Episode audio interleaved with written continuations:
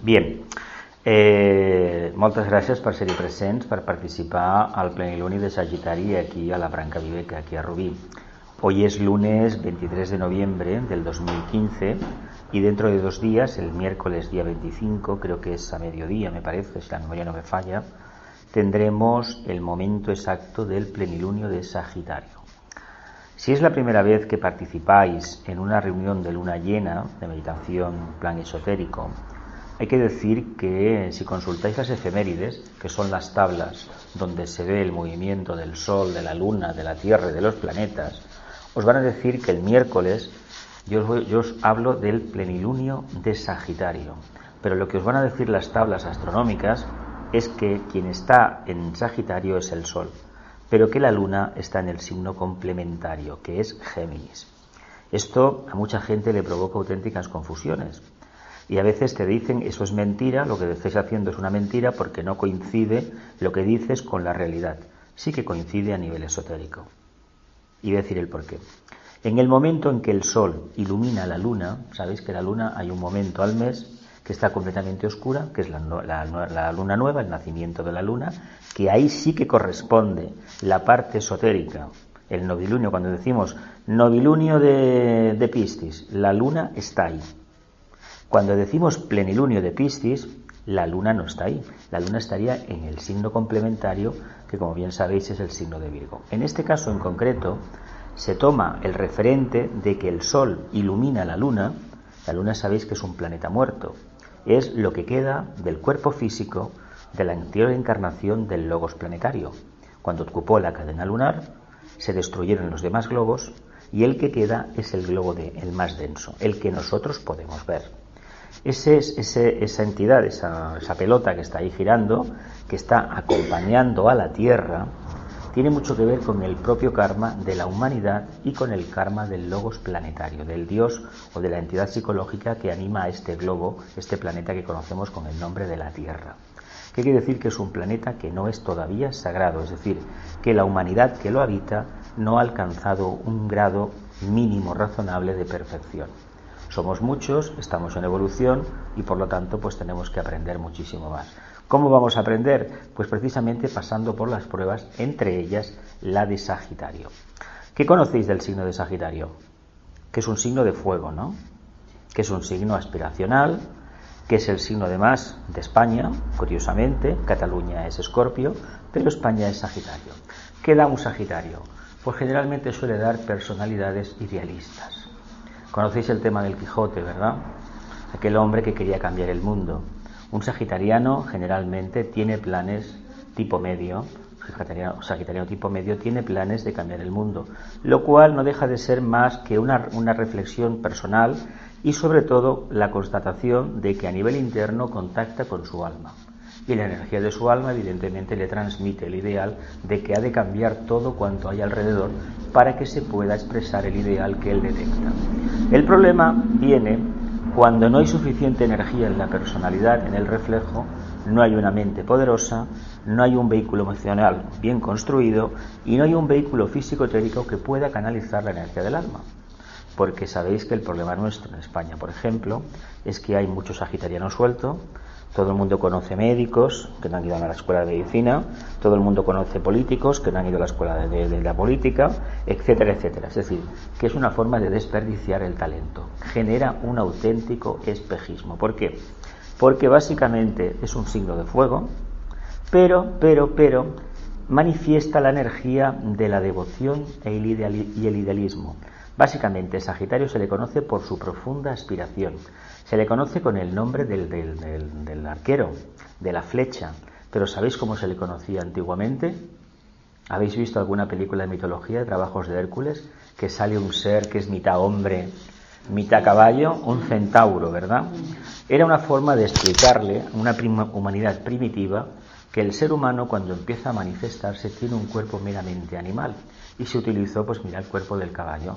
A ver, técnicamente es un poco complicado entender un centauro como entender un caballo que pueda, el famoso caballo aquel que tenía ala, ¿os acordáis aquel Pegaso, ¿no? De la mitología.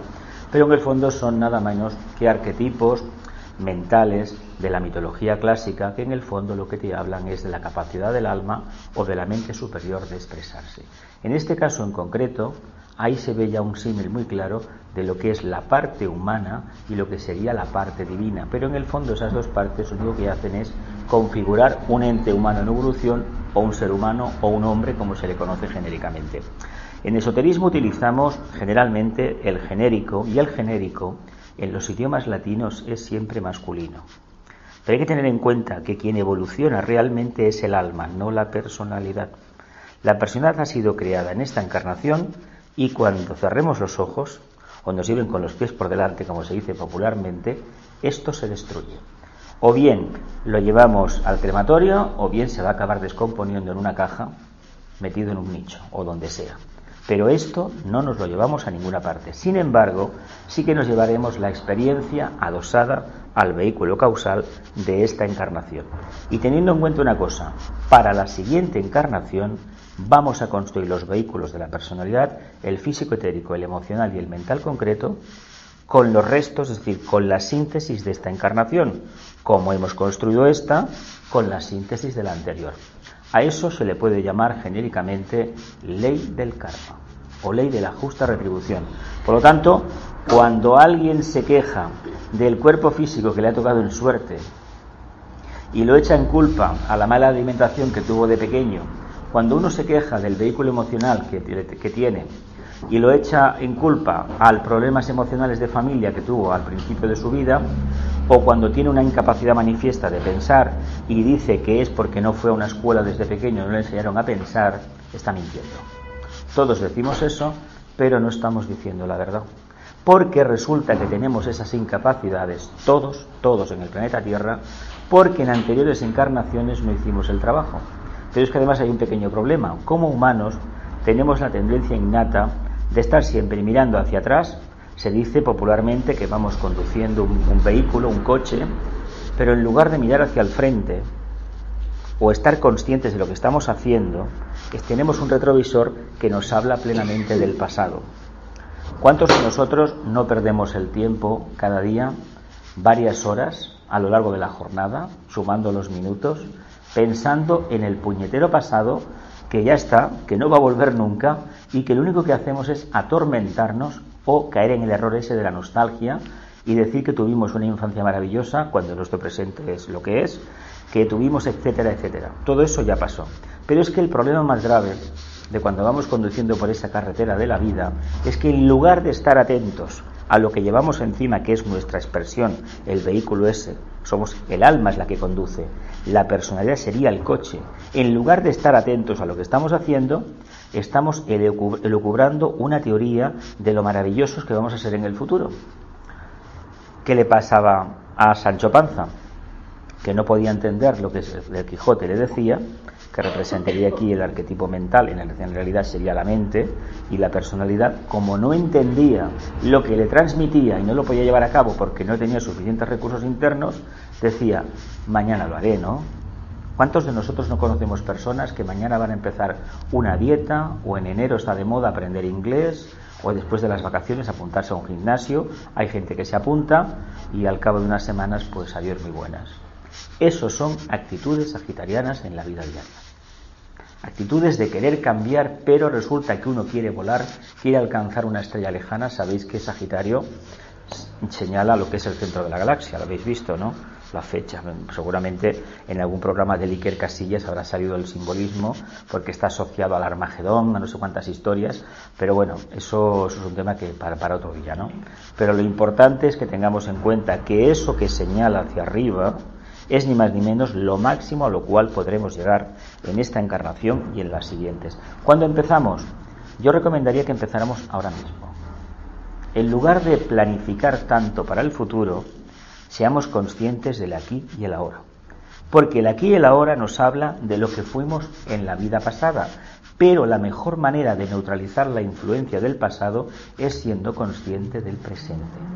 Y olvidémonos por completo del futuro, porque si estamos pensando que vamos a ser muy buenos en el futuro, maravillosos, vamos a hablar idiomas, vamos a estar perfectos, esbeltos, guapos, resulta que esos anhelos se van a convertir en piedras en la mochila que dentro de unos años nos vamos a encontrar. Y si no nos lo encontramos dentro de unos años, no nos quepa la menor duda que en la siguiente encarnación lo tendremos presentado allí. Va a ser un plato difícil de digerir, pero que ha sido un plato elaborado por nosotros mismos. Pero como no nos recordaremos para nada, porque sabéis muy bien que cada vez que desencarnamos, viene un barquero y nos cruza todo lo que es la laguna Estigia, el famoso Caronte, y cuando nos devuelven a una encarnación nueva, nos dan una copita del agua del río Leteo. Era un agua tóxica que tenía una facultad, que borraba la memoria. Es decir, nos hacían un, un, formateado del disco duro, que es menos la parte de la BIOS, que evidentemente sin el ordenador no funciona. ¿Qué sucede? Que cuando volvemos, volvemos prisioneros de una forma que apenas controlamos, pues no recordamos absolutamente nada. Y no recordaremos nada por una sencilla razón, porque como nos dejamos llevar por el instinto, nos acabamos relacionando, nos acabamos emparejando, nos acabamos asociando con aquellas personas que decimos que nos caen bien. Y resulta que eso que me cae bien o no me cae bien es la famosa ley del karma, la ley de la justa retribución. Y está basada básicamente en la similitud de la sincronicidad de las energías. Como uno tiene una energía similar a la mía, automáticamente, sin darme cuenta, me acabo juntando con él para hacer lo que sea, desde una organización, una pareja, excursiones, meditaciones, lo que sea. No sabemos, no nos queremos reconocer que eso es fruto de un trabajo que ya hicimos en vidas pasadas. Es decir, si por un lado nos borran la memoria, luego nosotros la vamos descubriendo. Y poco a poco, a través de la práctica del silencio, vamos descubriendo de dónde vienen esos ligámenes entre las personas y los grupos. Generalmente muchos de ellos vienen de hace varias encarnaciones. Y la razón de ello, hay que decirlo, que en esta somos un poco más conscientes, básicamente porque estamos aquí y ahora. Y si practicamos el aquí y el ahora, vamos a ver alguna, tendremos una vislumbre clara de cuándo iniciamos más o menos este proceso y muy especialmente el por qué lo iniciamos y también hacia dónde nos lleva. Este signo, aparte de ser el signo de la entrada del sexto rayo, de la energía que domina toda la humanidad en estos momentos, la domina desde el punto de vista cristiano, devocional, pero no tanto aspiracional. Esta energía tiene la particularidad cuando realmente la prueba de Escorpio se ha superado, es decir, se ha enfrentado uno a lo que es la hidra de Lerna, el miedo y la ha superado, este signo se caracteriza por el ser el signo del silencio. Seguramente que conoceréis más de un sagitariano que se caracteriza por su silencio. Suele dar vehículos físicos, cuerpos muy enjutos y estirados, porque regula el tema de la, de la masa muscular. Aunque podréis ver también sagitarianos pues que tienen carácter más, por ejemplo, más taurino, cuerpos más anchos. Pero generalmente si conocéis una persona de vuestro entorno que tiene la particularidad de guardar silencio continuamente o que lo expresa, seguramente que en Sagitario tiene algo. Eso ya lo dejo a vuestra elección, ir mirando, porque la astrología, lo importante de la astrología es que sepáis dónde tenéis el Sol, el ascendente y en menor medida la Luna. Donde tengáis la Luna en la carta, que sepamos ya que hacia ahí no hay que volver nunca más. ¿eh? Porque donde está la Luna indica que la, el alma estaba prisionera, es la muerte del alma para esta encarnación. ¿Por qué? Porque nos habla de anteriores encarnaciones. Donde esté el Sol, nos va a hablar de que lo que ya traemos, se puede hablar fácilmente de que representa la personalidad, representa el vehículo mental, pero eso ya lo teníamos, ya lo tenemos y ¿sabéis por qué? Si tenemos el Sol en Sagitario, hay que decir que en la anterior encarnación salimos por la puerta de Sagitario y por eso volvemos a repetir. Allá donde tengamos el signo solar indica que en la anterior encarnación salimos por esa puerta. Ahora, en esta hay 12 puertas para salir. ¿eh? no tenemos por qué repetir la misma. Podría ser que sí, pero a ver, si sabemos de alguien que encarnó bajo el signo de Piscis o de Sagitario y asistimos a su defunción y sabemos que se va por la puerta de Sagitario, que sepamos también que en la siguiente encarnación vuelve a salir por la puerta de Sagitario. Algo habrá que aprender ahí. Alguna experiencia como alma tendrá que vivir este alma para poder repetir esa experiencia. Y esto es así por una razón bien sencilla, porque las energías están montadas de tal manera que el zodíaco en concreto se habla de 12 signos, lo sabéis todos, ¿no? Somos 12, hay 12 signos en el zodiaco, no empiezan en enero, el año espiritual no empieza en enero, esto es una falacia que se ha contado hasta la saciedad, tiene su razón de ser, el por qué celebramos un 31 de diciembre y el por qué celebramos un 1 de enero. Pero hay que decir que el 31 de diciembre y el 1 de enero el sol está en Capricornio, por lo tanto no hay nada que celebrar. Eso es el calendario juliano que luego se convirtió en el, en el, en el gregoriano, el Papa Gregorio XIII lo cambió, pero es una razón de ser para, por mm, cuestiones políticas y económicas a nivel mundial, tener un calendario. Pero sabéis que calendarios hay un montón en la Tierra, ¿no? El que deberíamos seguir, que todavía no se sigue, es el precesional. Si, por ejemplo, tuviéramos el calendario precesional, ayer me parece que era a las, 2, a las 2 de la tarde aproximadamente, o por ahí por ahí, empezamos el signo de Sagitario. Pero claro, tiene un pequeño problema, porque hasta la, esa misma hora, hasta las 12 del media o la una, que hubo el cambio, teníamos el signo de Escorpio. Y a partir de ahí tendríamos el signo de Sagitario. Claro, el día lo hemos dividido en 24 horas. Imaginaos qué lío, decir que la mitad del día es Sagitario y la otra mitad es Escorpio. Claro, eso no cuadra. Sin embargo, podemos tener de referente una cosa muy importante. El punto vernal o cero de Aries, que será este año el día 20 de marzo, en ese momento es el primer signo del zodiaco en el hemisferio norte. Es la primavera y la primavera está asociada a la cuarta iniciación o la resurrección. Por eso, cuando un día tengáis la duda, ¿cuándo cae la Semana Santa? Acordaos cuándo es el plenilunio de Aries porque ahí es el nacimiento de la nueva conciencia. Por eso el verdadero año espiritual empieza en primavera, no empieza en esta época. Porque además no cuadraba demasiado la historia que nos han vendido con, la, con lo que se conoce a nivel astrológico o mm, esotérico. Pero lo importante tampoco es eso. Lo importante de este signo en concreto de Sagitario es que entendamos qué es el silencio. ¿Cuántos de los que estamos aquí nos hemos preguntado ¿Qué papel desempeña el silencio en nuestra vida? Silencio relativo a no hablar de cuestiones de la personalidad. Pero cuando se dice no hablar de cuestiones de la personalidad, no quiere decir que tengamos que ser unas personas con un esparadrapo en los labios sin hablar. Quiere decir que en esos momentos en que no hablamos, que aparentemente estamos en silencio, no estemos barruntando internamente, pensando en el pasado, pensando en lo que vamos a hacer o simplemente pensando en lo que estamos haciendo. El verdadero silencio consiste cuando uno se olvida de sí mismo. Es decir, uno se pone a hacer el trabajo, el que tenga que desempeñar, pero no está pensando, está completamente atento a lo que está haciendo, pero no está pensando. ¿Veis la diferencia entre estar atento y estar pensando? ¿La conocemos? ¿Sí? ¿Y por qué no estamos más atentos? el día a día. Porque no podemos, porque el pasado nos puede. El mundo emocional que hemos generado encarnación tras, encarnación resulta que nos ha generado, valga la redundancia, una presión tan fuerte a nivel emocional que necesitamos continuamente desahogarnos. Es tanta la afluencia de energía que entra por el plexo que no podemos estar quietos ni un momento, es decir, por lo tanto, estamos dándole vueltas y vueltas y vueltas y vueltas con lo fácil que sería seguir los postulados del Raja Yoga, centrarse de vez en cuando en el entrecejo, como Patanjali nos lo dijo, tranquilizar toda la personalidad y automáticamente, tranquilizando la personalidad, poco a poco el vehículo mental irá tomando posesión. Y si el vehículo mental toma posesión de la personalidad, no nos quepa la menor duda de que el alma va a ir detrás, se va a manifestar al final. Pero mientras estemos para aquí, para allá, para allá, para acá, resulta que el alma no, va a no se va a acercar. Y si el alma no se acerca, ¿qué creéis que nos va a pasar en la encarnación? No solamente volveremos a pasar las pruebas peores, sino que la personalidad se nos escapará, la vida se nos escapará de las manos y no habremos aprendido prácticamente nada. Y esto es importante que lo reflexionemos porque hay que decir una cosa.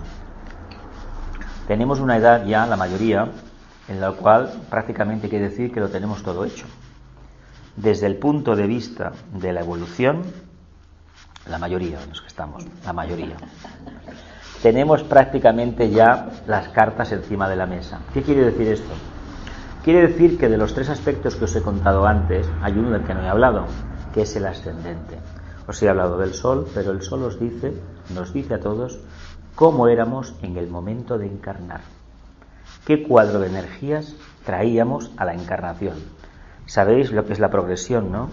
Cada día representa un año, un grado, cada día es un grado, a los 30 años las cosas se han movilizado un poco, ¿no?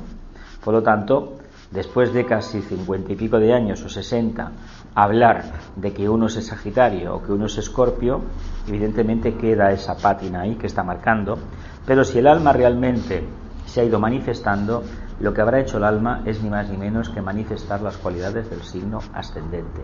¿Y por qué el ascendente? Pues porque resulta que en el momento en que nacemos, en el horizonte a mano izquierda hay un signo que está saliendo. Ese signo que está saliendo en el horizonte es el propósito del alma para esta encarnación. Y esa es la energía que hemos de manifestar.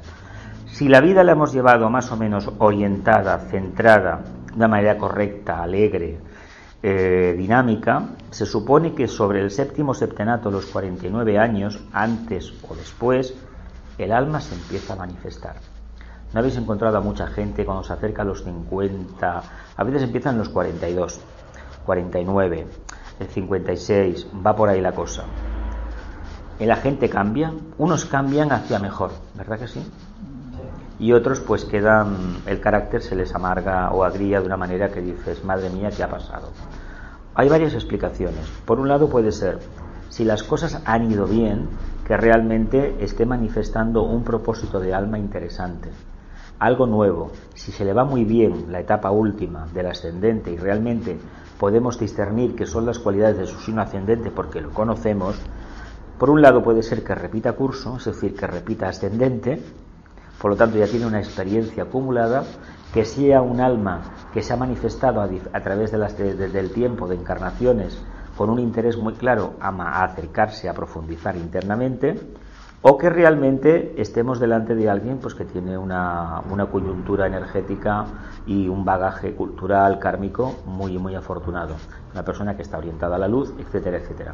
Pero si nos encontramos a alguien que más o menos está evolucionado que entendemos que es una persona sensata y por persona evolucionada hay que entender lo siguiente buena persona sentido de responsabilidad persona correcta y persona respetuosa con las creencias y las orientaciones filosóficas de los demás. Me diréis, ¿cuánta gente de esta hay? Hay gente de esta. Aunque nunca haya oído hablar ni de astrología o considere que la, astrología es una superchería, que la astrología es propio de gente que no tiene cabeza, porque esto lo vais a ver mucho en personas que tienen un título universitario colgado en la pared. Porque claro, de una época en que la astrología, pues sabéis que aquí en España no se enseña, en Gran Bretaña se enseña en alguna universidad, sobre todo en hay una escuela en Londres, en América se enseña bastante y hay astrólogos muy sinceros, en Argentina se enseña mucho y no creáis que la astrología es una superchería. Lo que pasa, que ya os lo digo, no creáis que la astrología solamente es la página esta que aparece en los diarios y en, en 140 caracteres te dicen cómo llevas el día. Y lo hacen astrólogos muy competentes. ¿eh? Lo que pasa que qué pones tú ahí cada día para que entren muchos miles de, seguidores por, por la, de, lectores del, diario o que entren en la página web del diario que sea para leer la, la, opinión del astrólogo. Tienes que poner algo atractivo. Por eso los astrólogos se ven obligados a, a poner algo. Lo que ponen generalmente es correcto. Ahora bien, eso que ponen, eso no tiene nada que ver con el signo que llevamos encima. ¿eh? Si, por ejemplo, ahora estamos entrando en Sagitario, vais a ver que estos días, todo, todo, sobre todo cuando se acerca el plenilunio, que es el miércoles, vendrán solamente factores positivos, casi todo positivo. ¿Por qué? Porque evidentemente, como es nuestro signo, nuestro sol está ahí, evidentemente todo es favorable. Y luego hay una cosa muy importante, que eso se conoce en astrología esotérica. Pero eso es un tema que posiblemente muy pocas personas, muy pocos estudiantes de esoterismo, de astrología esotérica, lo hayan detectado. El día del, nacimiento, el día que cumplimos años, a la hora exacta, ¿qué creéis que sucede? Que hemos nacido. Bien. En el fondo, en el fondo, recibimos una bendición del logo solar. Esotéricamente se sabe que en el preciso instante en que se cumplimos años, entramos en un nuevo ciclo, recibimos una aportación energética. ¿Quién lo ha detectado esto? Bueno, alguno lo habrá detectado porque esto se ha, expresado así. Es una forma de renovar el compromiso. ¿Por qué? Porque a nivel monádico, sabéis que formamos parte de él, somos una chispa divina en el fondo, hablamos siempre del alma, pero también hay que decir que el alma es un vehículo pasajero, aunque tenga ya 18 millones de años o lo que sea. Llega un momento cuando se presente el tema de la cuarta iniciación que realmente lo podamos superar. Bien, si os interesa la mitología, yo os recomiendo que leáis el libro Los trabajos de Hércules. Y hay otro libro que sí que os lo recomendaría también, son dos libros y bastante grandes y bastante densos, que son los mitos griegos, de Robert Grace o sea, aquel famoso escritor que era, era un profesor universitario, era un hombre con una formación clásica increíble de varios idiomas, el griego, el latín, el arameo, era increíble el coco que tenía este hombre, y que lo conocemos todos por las novelas romanas sobre la familia Claudia. Ya sabéis que aquello era un esperpento que tiene mucho que ver con la energía escorpiniana, de asesinatos, de envenenamientos, de orgías, pero como mitólogo era extraordinario. Y es importante que cojamos ese libro en concreto, son dos volúmenes, en internet lo encontraréis y si no, pues me lo decís, yo se lo, enviaré, se lo enviaré por archivo electrónico a, a Marga para que os lo dé. Y ahí vais a ver la mitología, lo que nos dice. Porque para entender la astrología hay que conocer qué es un mito y qué está velando un mito. Hay un libro muy bueno que es Isis sin velo, el primer experimento de Madame Blavatsky, como libro profundo. Y realmente Isis sin velo son cuatro volúmenes, no, a ver, es mucho más sencillo, es mucho es más sencillo que la doctrina secreta. Si os da miedo la doctrina secreta, Isis sin velo no, porque es muy, es muy divertido el libro este. Pero básicamente nosotros, si queremos conocer lo que es la base de la evolución, le tenemos que quitar el velo a la Isis, a la verdad oculta. Por lo tanto, en los mitos nos van a ayudar. Por eso vamos a entender por qué en Sagitario hay un arquero, por qué en Escorpio hay aquel bicho que está allá abajo, que hay que matarlo, que después, que es el mito de San Jordi, ya os lo he explicado varias veces, que después ese dragón se convierte en un águila, se tiene un alma liberada, por qué en el siguiente signo, en Capricornio, subimos a la montaña, pero antes nos tenemos que meter en, en, las, en las catacumbas, liberar a Prometeo, el famoso ángel solar, que estaba sangrando, que un cuervo le comía el hígado, el hígado sangraba, estaba sufriendo como los humanos, pero como almas somos inmortales, por lo tanto nunca moría. Tenemos que matar a un perro que hay por allá abajo, que estaba guardiando el Hades, que cuando llegues Acuario limpiaremos los establos de augías, etcétera, etcétera. Es decir, quitaremos los problemas de la humanidad con nuestra radiación. Por lo tanto, os recomiendo ese libro y algún libro de introducción a la astrología. Hay alguno, hay dos muy buenos, que es Astrología para Todos de Alan Leo y la Astrología Esotérica de Alan Leo también.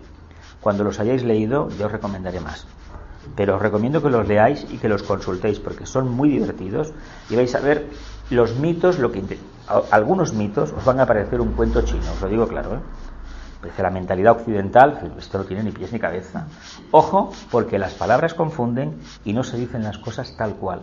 Las tenemos que desentrañar. Por eso la astrología, lo verdaderamente complicado no es levantar una carta, es interpretarla.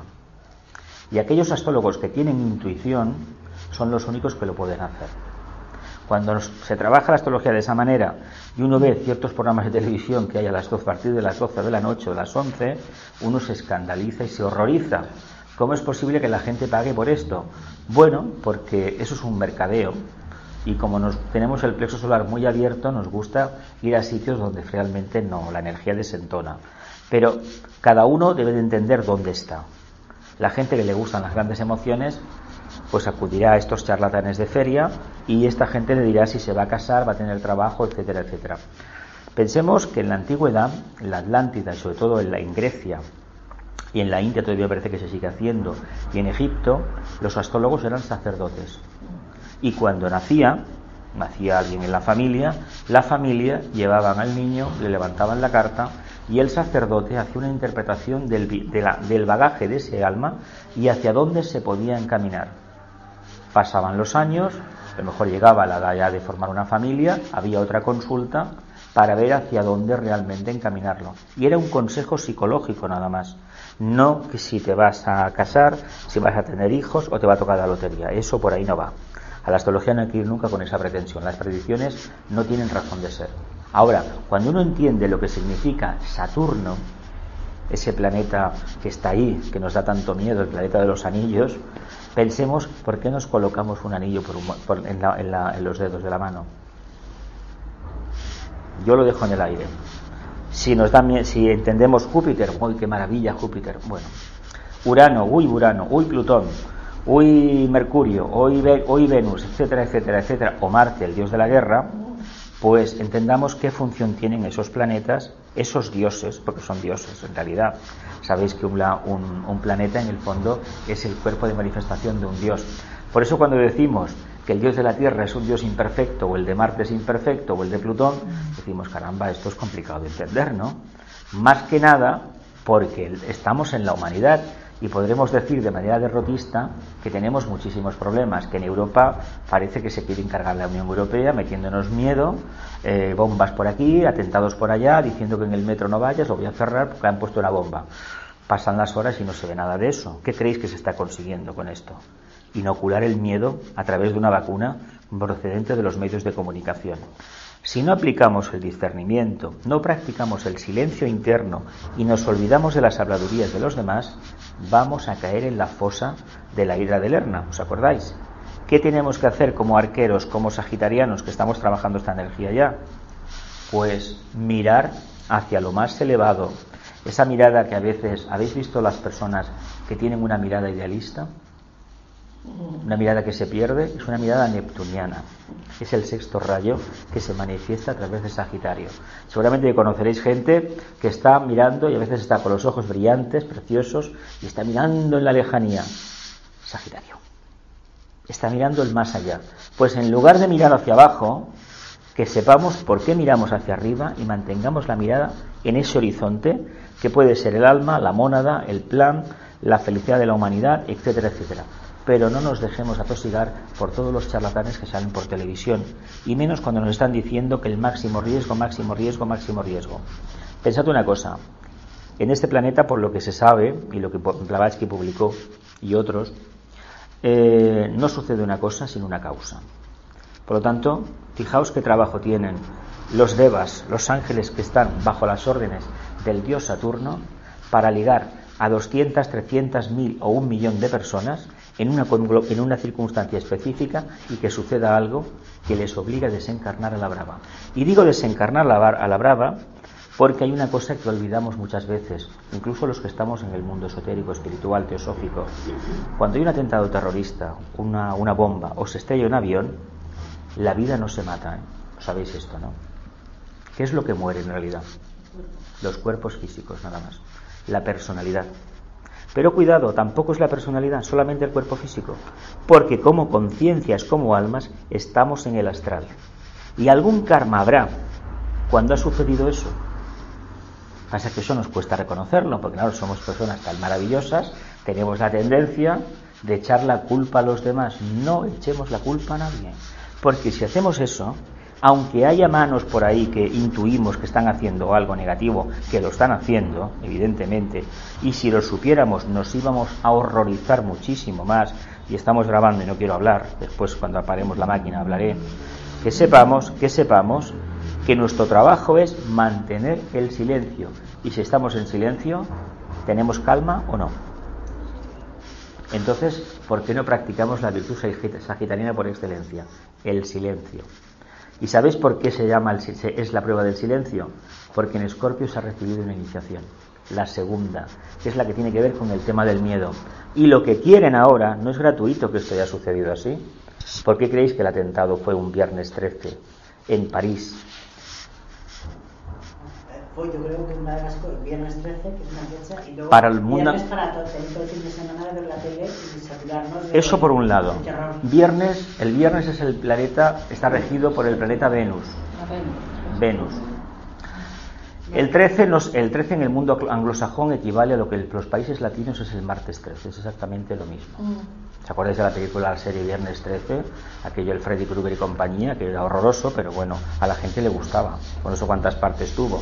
Aunque son más interesantes los remakes de burla que han habido, los scattering movies que ha habido, que son, es para partirse el pecho con ellos. Pues bien, no es gratuito que se escoja ese sitio, a ese país, y que se haga bajo el signo de Escorpio. ¿Sabéis el signo de Francia astrológico? Leo. El 13, el 13, no sé si funciona como número maestro, pero se puede reducir por suma teosófica al número 4. Resulta que la energía de la constelación de Escorpio es la armonía a través del conflicto, el cuarto rayo. Un 4. Escorpio y Leo están en la misma cruz, la cruz fija.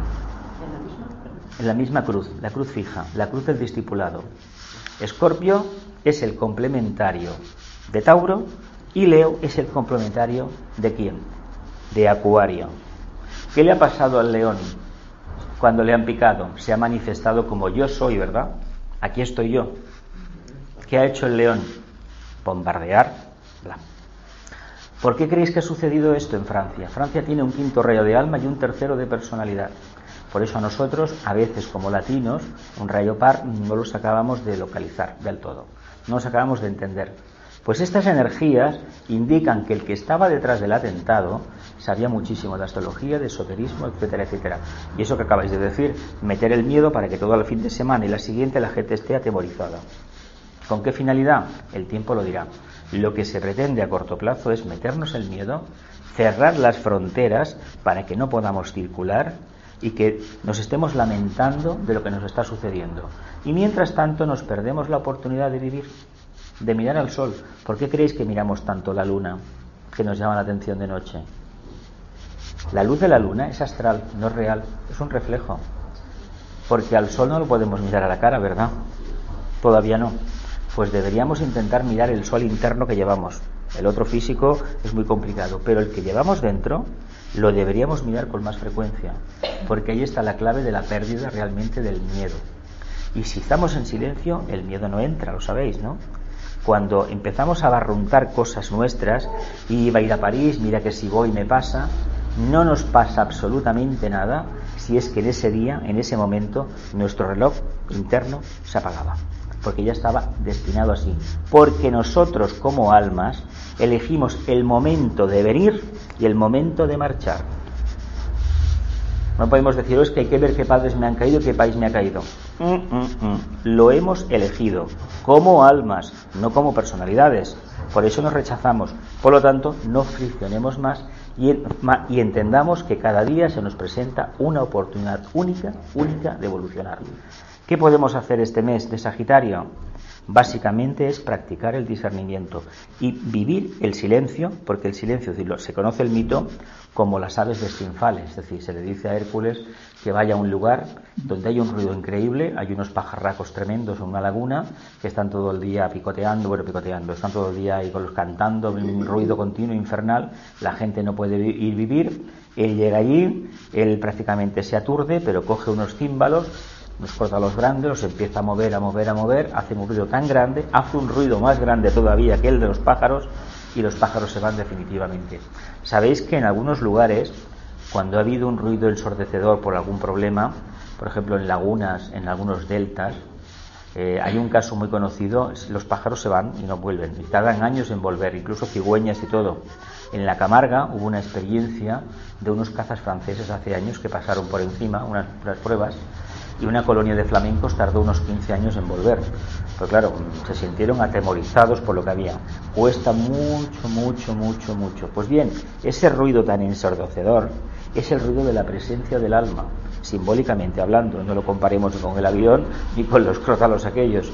Pero entendamos que cuando aplicamos un sonido más profundo, que es el del alma, esa nota que a veces captamos, el interno, el acúfeno este, que seguramente en momentos de silencio, casi todos los que estamos aquí lo habremos sentido, en el campo, a veces en la ciudad, incluso hasta en el metro, pues cuando eso se percibe y se potencia, el ruido de la personalidad queda completamente en segundo plano. Y ya para finalizar, deciros que este signo, a nivel de planetas, de regentes, a nivel exotérico, el planeta que le rige es el segundo rayo de amor, sabiduría a través del planeta Júpiter. Básicamente porque Sagitario es el complementario o el opuesto de Géminis. Y Géminis expresa la dualidad y expresa muy especialmente el segundo rayo. A nivel de esotérico, a nivel de discípulos, le rige el tercer rayo de actividad inteligente del planeta Tierra, porque la humanidad tiene que vivenciar esa prueba. Es muy, muy geminiana la humanidad, pero resulta que la clave del problema del geminiano, de la multidiversidad, está en la focalización en un punto que representa el signo de Sagitario. Y a nivel iniciático tiene un planeta que no es sagrado, que es el planeta Marte. El planeta Marte es el sexto rayo, se le conoce como el dios de la guerra, pero se dice que si nosotros viviéramos en un nivel muy elevado, veríamos que Marte no es exactamente la guerra. Solamente aquellos que están focalizados en el plexo solar, la energía marciana le incide. Porque la energía marciana incide en el plexo solar, pero es que la energía de la constelación de, Sagitario está regida por el sexto rayo, como os he dicho, y el planeta sagrado es Neptuno. Entonces las dos entran por el mismo sitio. Una va hacia arriba y la otra va hacia abajo. ¿Qué tenemos que hacer? pues vivenciar ese Neptuno de la mejor manera posible. El planeta de las aguas, pero no son esas aguas terroríficas que todos hemos conocido, son unas aguas distintas, aguas de vida que las vamos a ver bajo otra apariencia mucho más adelante. ¿Alguna pregunta? Tiene que haber muchas, ¿no? Los que no saben astrología no, estarían preguntándote. No, pero yo de astrología no os hablo, solamente así nociones generales. entonces los que no tenemos ni nociones, yo estoy aquí por primera vez, tengo nociones hasta un punto, pues estoy pues como una esponja. Pues bueno. y bueno, voy digiriendo si luego hay otras futuras mm, reuniones. Cada mes hay una, cada, mes tenéis, ¿eh? Cada mes han tenido. Yo, yo soy Leo y me he sentido un poco cuando, cuando he hablado de Leo, he pensado, a ver qué pasa. ¿Qué pasa con él? Simbólicamente Francia, sabéis que es el país de Europa que primero se practicó lo que es la autoafirmación. La Revolución Francesa a nivel mundial indica que el ser humano está preparado para entrar en la era de Acuario, porque es el eje Leo Acuario. Y cuando un ser humano dice yo soy, se manifiesta, generalmente lo hace para ser egoísta, en el sentido para afirmar la personalidad. Pero cuando empieza a hablar de yo soy ese, y muy especialmente yo soy ese yo soy, que sería Acuario, es cuando el corazón está abierto. Francia el problema que tiene es la cristalización que España tiene como Sagitario. España está perdida en el ideal, pero las cosas del día a día no las hace. Por eso todo lo que ha tocado el reino de España, el imperio español, se ha ido, se ha al garete porque en el, en el aquí y ahora no es capaz de hacer las cosas bien. A Francia lo que le sucede, y, le ha sucedido, y todavía le seguirá sucediendo durante, un tiempo, es que no es capaz de manifestar el amor de Acuario, la conciencia interdependiente. Y básicamente por un problema que tiene dentro de su país, problema kármico, que es toda esta gente que formó parte de las colonias del norte de África, que sí que es cierto que se gasta muchísimo dinero en mantenerlos, en subsidiarlos, pero resulta que no les da trabajo. Mientras el pueblo francés no cambie, no abra el corazón y en lugar de pedir una fotografía en el currículum vitae para el trabajo, acepte que el Muhammad o la Ibrahim o la que o Miriam es un ciudadano como otro cualquiera y que los franceses se tienen que acostumbrar a eso, no provocaremos la integración. Y entonces el león sí que será yo soy ese yo soy, pero de momento es yo soy de manera egoísta. Por eso leones los vais a ver en Colón, los vais a ver en, el, en Madrid, delante de, las Cortes Españolas, porque significa la autoidentidad y sobre todo en el trono de la Gran Bretaña, del Reino Unido. Los leones y la corona España, en el escudo de España están también. por eso ahí que igual se me aclara el por qué después de 22 años de matrimonio me he ido al garete. Porque claro, el padre de mis hijas es Sagitario, así que han sido dos signos de fuego, claro. muy de fuego. Claro. Mucho duramos. Pues ya está. Lo importante es tomar decisiones.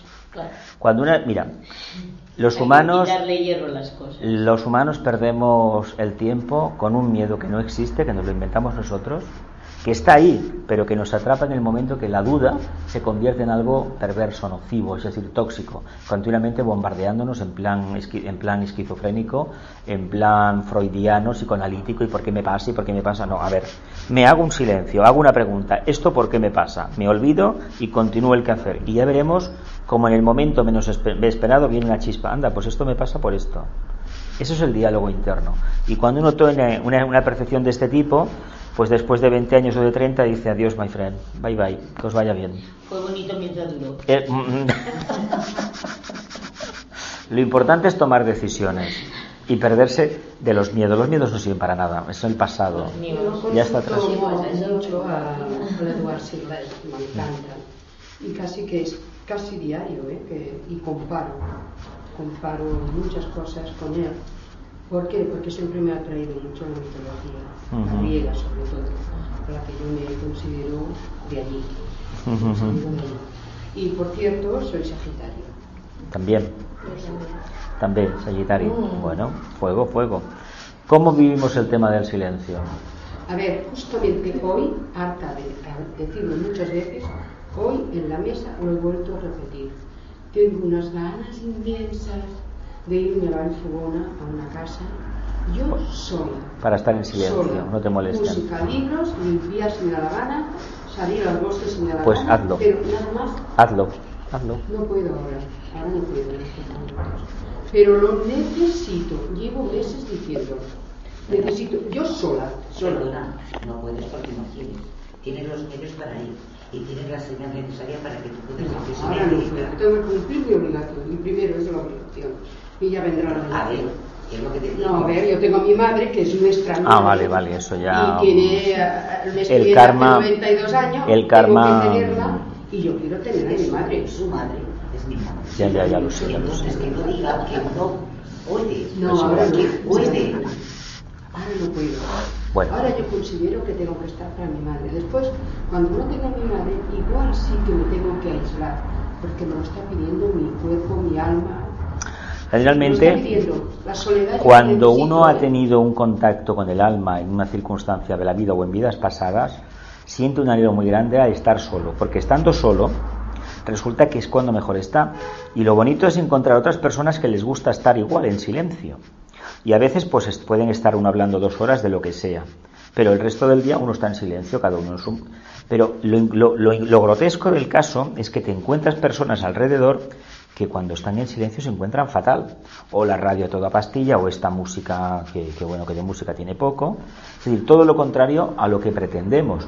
Y la verdad que para la gente que nos gusta la meditación, el estudio de la teosofía, el silencio, a veces es complicado mm, compartir momentos con personas que no, que no, porque que no, que no hay manera, que hay manera de que nos entiendan y además es friccionar continuamente, pues lo mejor es decir, mira, adiós muy buenas, el sol vale cada día para todos, que nos vaya bien.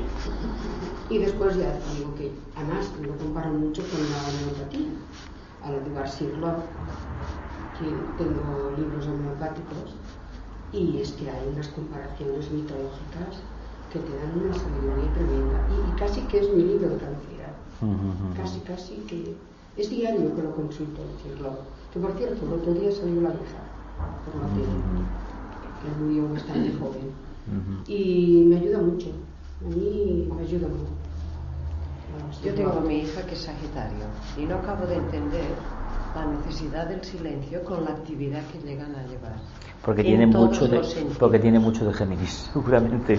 Muy geminiana será. Empieza muchas cosas y las acaba o no las acaba las acaba tiene mucha actividad.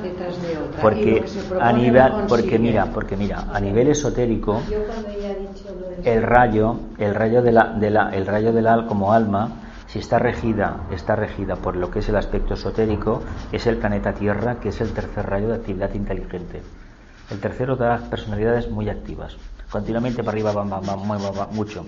Entonces estaría regido por esa parte. Mientras que si no, que si no tiene esa capacidad, si es a nivel de personalidad, podemos encontrar con una persona con mucho amor, porque este signo tiene mucho amor, no lo olvidemos, pero a lo mejor un poco pasivo. Porque a veces el amor, cuando no hay una actividad de la personalidad que lo manifieste, suele dar una persona pasiva. Pasiva, es decir, no en el sentido pasivo de que está tirado en el suelo, en el sofá todo el día, no, pero que bueno, lo justo, como si economizara la energía. Mientras que si es ese aspecto esotérico, pues evidentemente le sale el rayo del planeta Tierra, la actividad inteligente, continuamente adaptándose a circunstancias complejas, ¿no? Se mueve tanto ella que se adapta que a los puede cambios. moverse moviendo a su madre, a su padre, a su es marido, adaptabilidad. a sus hijos, Eso es su una, cual- social es una cualidad maravillosa que es adaptabilidad. Así, total. Es adaptabilidad total. Sí, sí, y además- Es decir, que el alma se está, está manifestada. del deporte gestal bueno, nos pues- mata a todos. O sea, tal cual. Porque además, siempre he podido decir, lo que se ha propuesto lo ha conseguido. Gimnasia deportiva con siete, siete años. Mi padre me dijo, no, hasta los siete años ella no puede hacer gimnasia porque es muy laxa.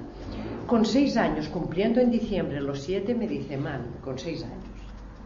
Tendré seis años septiembre, octubre, noviembre, diciembre. Y enero, febrero, marzo, abril, mayo y junio tendré siete, ya puedo ir a gimnasia. ¿Vale?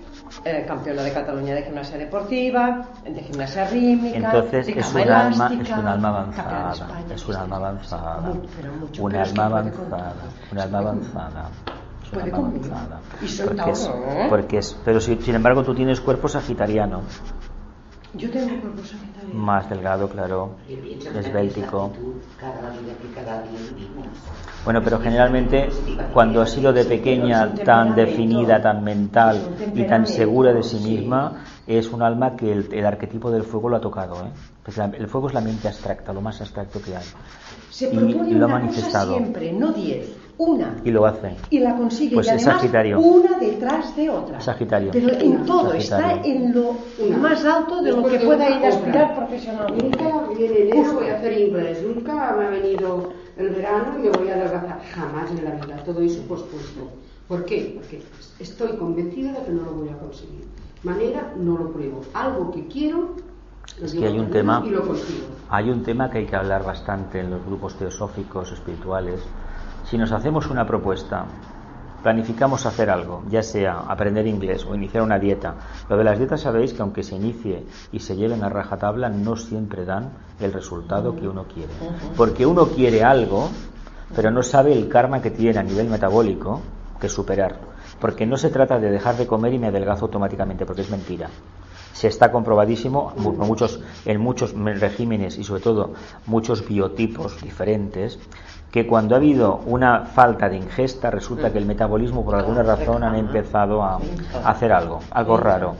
Eso es muy complicado, pero cuestiones como por ejemplo ir a hacer un deporte, si nos lo hemos propuesto y no lo hacemos, nos cristalizamos. Y lo peor del caso se Nos dice cristalizamos. Lo peor del caso que se está diciendo ya que cortocircuitamos las neuronas. Nos quemamos a nosotros mismos. Y es que a nivel esotérico sabemos que cada vez que proponemos algo, esto es muy típico de Sagitario, y no lo llevamos a cabo, nos quemamos internamente. Por lo tanto, nos convertimos en seres inoperantes a todos los efectos. ¿No recuerda algo el carácter español?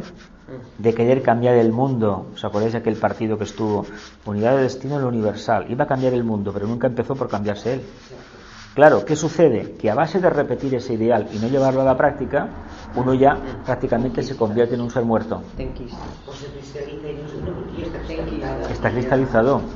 El mito ese está cristalizado porque además representa muy bien lo que sería el español medio. Un idealista por un lado y un capricorniano muy denso, muy, muy, Sancho Panza por el otro. Es decir, no hace nada. Yo creo, para acabar, me gusta mucho cómo hablas.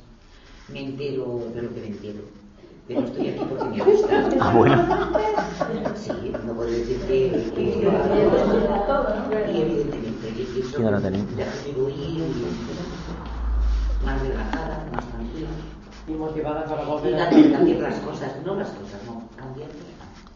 Hay que cambiarse uno primero. Del ideal de cambiar a los demás, esto parte de un error de percepción. Porque mira, si realmente fuéramos esas almas tan avanzadas, tan evolucionadas, que creemos que hemos sido llamadas por la divinidad, por la evolución, para salvar a los demás, hemos de tener en cuenta que antes de salvar a los demás, hemos de entender cuál es la circunstancia kármica de los demás.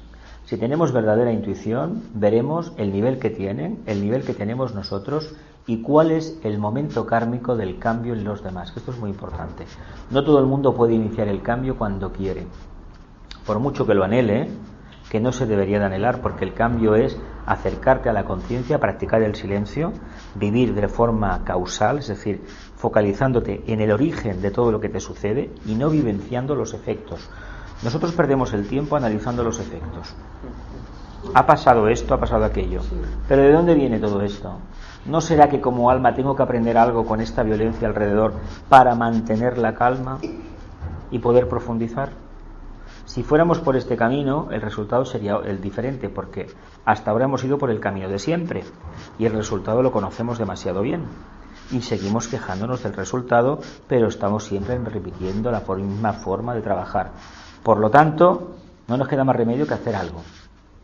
Pero no se puede decir qué hemos de hacer y cómo hacerlo. hay que dejar libertad a los seres humanos para que actúen. Y claro, la libertad cuando se aplica, lo primero que haces es pegarte un batacazo porque en lugar de salir por la puerta quieres atravesar una pared y no puedes. Pero esa es la característica de la libertad. ¿Por qué creemos que empezó la Revolución Francesa cortando cabezas, generando un karma terrible? Porque era una manera muy primitiva de entender que el pueblo ya estaba preparado para autogobernarse. Por eso se le corta la cabeza al rey. Por eso se ha criticado tanto en la, época española, los intelectuales del 98, por ejemplo, cuando ve que el imperio español se agota, pues es que aquí no le cortamos nunca la cabeza al rey. Es que la masa popular española no está preparada para esa experiencia. Pero ahí les cortaron la cabeza y nosotros nos trajeron los vagones. Mira qué bonito. 18.30 vaig per fer la meditació ja. Uh -huh. ¿Alguna pregunta más?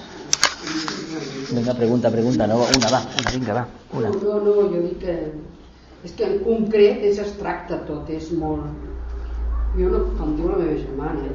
jo de la missa a la meitat, però algo vas deixant, algo queda.